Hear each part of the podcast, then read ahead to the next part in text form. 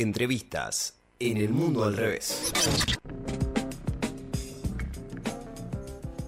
Bien, regresamos en esto que hacemos como conducción y producción al estilo Pergolini. Eh, estamos por en- favor, Pergolini, no. No, no, no queremos llegar, no queremos ser eh, ni acercarnos a Pergolini. Eh, pero bueno, estamos en comunicación con Aníbal Facendini, director de la Cátedra del Agua de la UNR, magíster en Ambiente y Desarrollo Sustentable, abogado y doctor en Ciencias Jurídicas y Sociales. Eh, recientemente ha impulsado una campaña para declarar sujeto de derecho tanto al río Paraná como a los humedales, acompañado además, acompañando en otro, en otro tema, además eh, junto a otros especialistas, a la Comisión de Diputados de Nación que está tratando el proyecto de la ley de humedales. Eh, estamos en contacto con él. ¿Nos escuchás, Aníbal? Bien, para que no se te escucha del todo claro. Ahí te, Hola, escuchamos. A ver si yo salgo afuera en un y ahí mejor. Ahí te escuchamos perfecto, así Hola. que Hola, acomodate ¿me tranqui. escucha? Sí, ahí ¿Me te escucha escuchamos ahí? joyas. Hola. Sí, ahí está perfecto, Aníbal. ¿Todo bien? Ah, bueno, listo. Bien, bien. Bueno, eh, sí, como bien decías vos, eh, nosotros desde la Cátedra del Agua y del Centro Interdisciplinario del Agua de la Universidad Nacional de Rosario, lo que estamos planteando fundamentalmente es eh, por un estudio de investigación que he realizado eh, personalmente yo, es eh, la necesidad que se declare persona jurídica Río Paraná, las islas y los humedales, y en ese sentido eh, nosotros eh, en ese marco eh, es que planteamos la necesidad que sean personas jurídicas y entonces van a ser sujetos de derecho y esto implica que se tendría que nombrar en, este proyecto de ley de humedales a, a defensores de la isla y de los, perdón, representantes de las islas y y del río, de tal manera que defiendan su derecho como cualquier persona jurídica, ¿no? Como, como las personas humanas, digamos. Y eh, en ese marco nosotros eh, estaríamos apoyando también lo que plantea el diputado nacional Germán Martínez, que eh, ha focalizado para nosotros en forma muy práctica y específica la ley, eh, donde la ley de humedales, donde eh, se centra en resolver la problemática eh, ambiental que hay en la quema de las islas, eh, lo que es el departamento Victoria de Entre Ríos, y eh, lo que nosotros agregaríamos a eso y es el tema de la personalidad jurídica que ya te les he mencionado, y también que la jurisdicción de la provincia de Entre Ríos con el gobierno nacional sea una, una jurisdicción compartida de tal manera que eso va a facilitar mucho eh, para avanzar porque el problema es que la Argentina, la historia y la investigación jurídica que he realizado, hay muchas disposiciones legales que son importantes, que son útiles, pero que si no hay un consenso social eh, eh, se vuelven eh, letra muerta. Entonces es necesario que haya consensos sociales de parte del gobierno de Entre Ríos, del Estado de la provincia de Entre Ríos, del gobierno nacional, eh, del Estado federal, de tal manera que eh, de los proyectos que hay, y nosotros hemos planteado la característica hace un segundo, es eh, plantear que haya consenso social. En ese sentido, nos hemos reunido con gremios como el secretario general Alberto Boto del sindicato Luis Fuerza, que, que muy generosamente conforma lo que nosotros eh, llamamos el ambientalismo eh, universitario sindical, Alberto Boto, eh, el movimiento sindical rosarino, Miguel Roldán, del secretario general de APUR, eh, Federico Galloso, del, del secretario general de COAT, de los docentes de la Universidad Nacional de Rosario, como así también Walter Palombi, del secretario de Correos de bueno, nuestra ciudad, SADOP y otras entidades sindicales, y ahora y ahora se está sumando el arzobispado de Rosario y la última reunión que tuvimos para que el Paraná y las islas sean nombrados persona jurídica, ya eh, se ha unido, bueno, lo que dije recién el arzobispado de Rosario y también eh, le estamos pidiendo la intermediación en tal sentido a la conferencia episcopal eh, argentina. Aníbal, te saluda Nayara Bonori. Te queríamos consultar hablando ¿Qué de tal? este- ¿Cómo te va? ¿Qué tal? ¿Cómo va? Hablando de este consenso social y nombrabas los sectores que venían apoyando la campaña, ¿cuáles otros sectores considerás que pueden ser claves para la defensa del río Paraná? Mira, yo creo que eh, estamos todos de acuerdo y formamos todos parte de esta gran multisectorial, que estamos todos participando de distintos ángulos, de distintos lugares, eh, tanto la movida del puente como la movida del río, todo eso es, una, es un movimiento multifacético y es muy importante. Y nosotros en tal sentido eh, estamos colaborando y aportando no solamente de la ciencia, sino también de, bueno, los sindicatos que ya he mencionado, del movimiento sindical rosarino también, y de bueno la iglesia, el arzobispado de la iglesia que se ha sumado, como así también de, eh, hemos pedido la eh, reitero la intermediación de la conferencia episcopal argentina.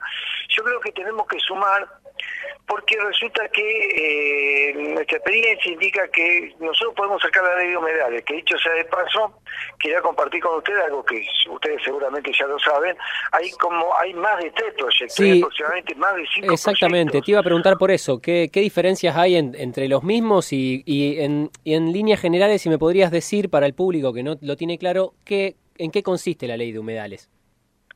Mira, primero que hay varias leyes de humedales, no te puedo hablar de una. Segundo, eh, eh, hay leyes que hablan de presupuestos mínimos para los humedales, porque hay cerca de más de 22, 23 humedales en la Argentina. Entonces, eh, no es solamente del Río Paraná, la del Delta, lo que está enfrente de, de Rosario, Villa Bonadorgal, de Granada y Gorre, bueno, todo el cordón de, de, la provincia de Santa Fe, provincia de Buenos Aires, Entre Ríos, bueno, toda esa franja. Yo te digo, que, eh, que cómo logramos un consenso para que sea práctica la ley de humedales. Por, por ejemplo, la ley de bosques y la ley de, glaciares eh, son importantes leyes, pero necesitamos que se apliquen ya y muchas veces está la etapa de del inventario social, perdón, del inventario ambiental y luego pasa a la etapa del ordenamiento territorial. Sí, que eso tiene un máximo de cinco años, cinco años de demora podría tener, ¿o no? ¿Cómo? Podría llevar hasta cinco años ese, ese inventario, ¿no? Claro, el tema es que, bueno, vos me, podés decir, bueno, hay una moratoria que está mal dicho eso, la moratoria, porque es confuso técnicamente desde el punto de vista científico, tendría que decir que no se innova, ¿no? Eh, que en esos cinco años no hay innovación, que significa que como está ahora eh, la situación a donde se tiene que hacer el inventario, se tiene que tiene que permanecer así, ¿no?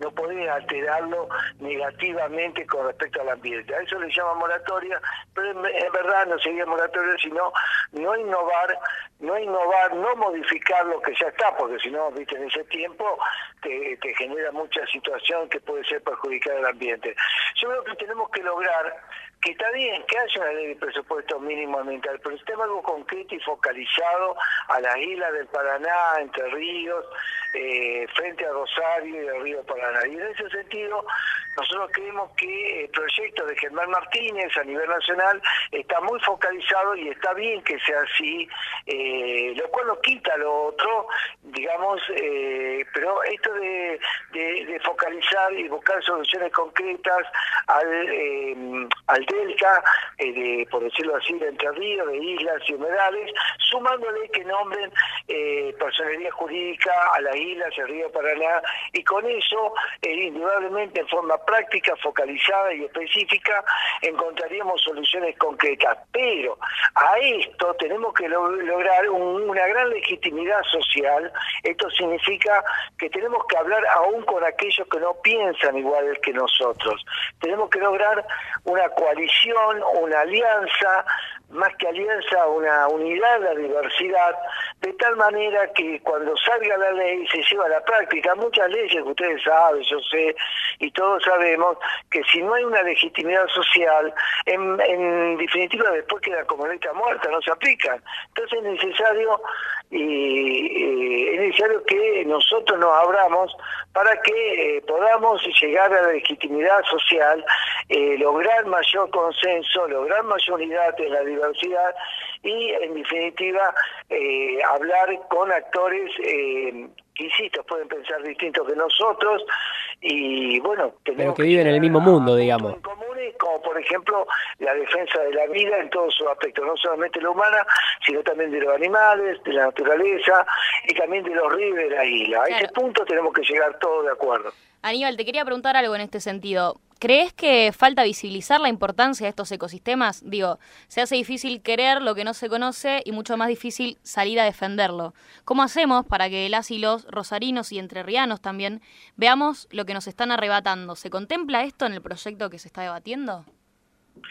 Bueno, hay, eh, insisto, hay varios proyectos, yo creo que se va a llegar a un consenso, obviamente, viste, por lo que te contaba antes, se llega a un consenso, pero evidentemente tenemos que lograr eh, mayor visibilidad y mayor eh, educación ambiental en tal sentido, porque, mirá, San, San Agustín decía una cosa muy importante, este gran pensador del siglo III, eh, después de Cristo decía algo muy importante, eh, porque no lo veamos significa que no significa que no exista, porque no veamos algo no significa que esté ausente.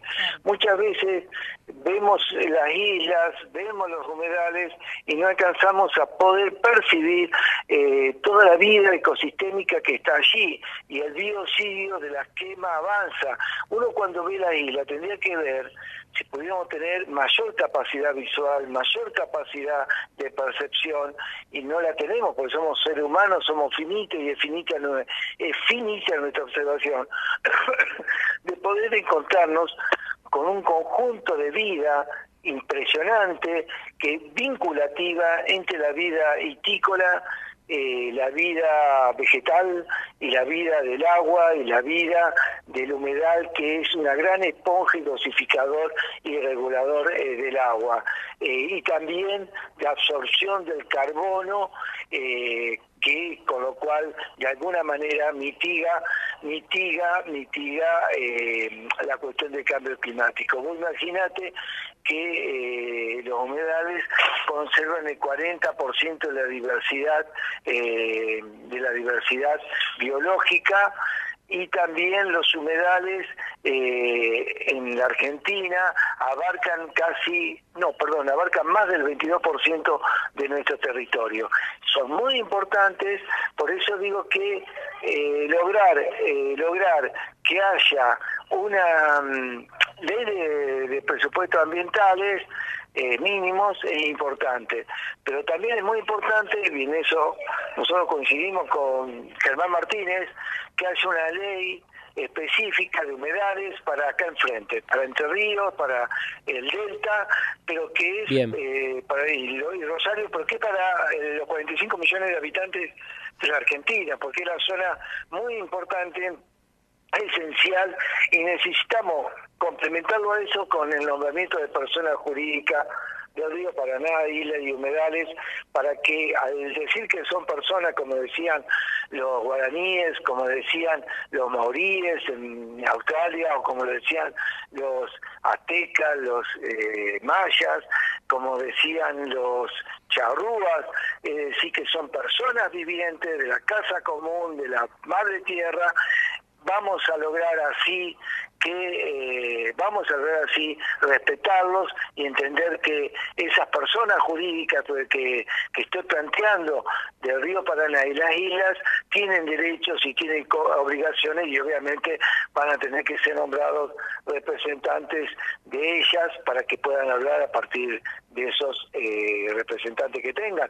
Pero tenemos que ir camino a eso porque si nos quedamos con solamente con la ley de presupuestos ambientales mínimos, tengo miedo que lo perfecto va en contra de lo mejor. Entonces creo que tenemos que combinar y eh, lograr, en definitiva, una ley de humedales que hable de los, de, los presupuestos mínimos, porque es un capítulo que tome esto que hablamos, que es eh, focalizado acá en el delta de Paraná, que ya lo he mencionado, y que eh, sea nombrado sujeto jurídico como personería jurídica el río Paraná, las islas y los humedales, porque si no podemos pecar, estimados y estimadas eh, compañeros, en, eh, en perder una gran oportunidad de ir a algo eficiente, eficaz y práctico para todos los actores, eh, hombres y mujeres, personas eh, humanas y no humanas eh, que tenemos en este momento haciendo un gran acto de resiliencia, ¿no?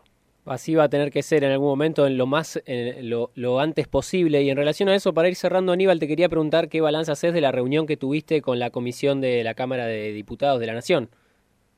Mira, fue una excelente reunión. Eh, bueno, ahí viste lo que te decía, que hay varios proyectos. Yo creo que es un momento de unidad en la diversidad. Eh, no hay dos orillas entre Ríos y nosotros, sino que hay una sola orilla. Eh, somos eh, uno mismo, en esa minimidad eh, está la diversidad y el desafío, mira, el desafío es cómo nos ponemos de acuerdo con lo que no pensamos igual, porque yo me junto con vos y nos juntamos todos tres amigos eh, de, aire libre, tres compañeros de aire libre, de bueno de otros movimientos sociales, barriales y demás, vamos a estar seguramente de acuerdo. El tema es cómo nos podemos poner de acuerdo con lo que no piensan como igual que nosotros. Yo creo que eso es lo que quedó eh, hermosamente planteado en, en, esta, como experto que participé en esta reunión de, la Comisión de Recursos Humanos de la Cámara de Diputados de la Nación y que eh, marca ese camino y que tenemos que estar eh, despiertos a no ser rigurosos, a estar abierto al diálogo, a tener pisos mínimos, que es lo que está en juego en la vida, la vida vegetal, la vida animal, la vida de los ríos, eh, la vida de las personas humanas, y ese es el piso mínimo de ahí. Eh, para adelante tenemos que eh, entrar todos en un colectivo, ese colectivo se llama Cómo vivimos mejor con el río, con la isla y los humedales. Vivimos todos, pero no solamente los seres humanos, también la nutria, también eh, los, distintas, los distintos animales. Las cientos de especies animales que, habitan ahí, sí. Eh, todos los, bueno, del río Paraná y de los humedales. Clarísimo, Aníbal. Eh, nos encanta escucharte. Nos estamos quedando sin tiempo, así que probablemente la podemos continuar en otro momento. Aníbal. Uy, lo perdimos, mira. Hola, Aníbal. Bueno, acabamos de perderlo a Aníbal, eh, director de la Cátedra del Agua de la UNR, Magister en Ambiente y Desarrollo Sustentable, abogado y doctor en Ciencias Jurídicas y Sociales.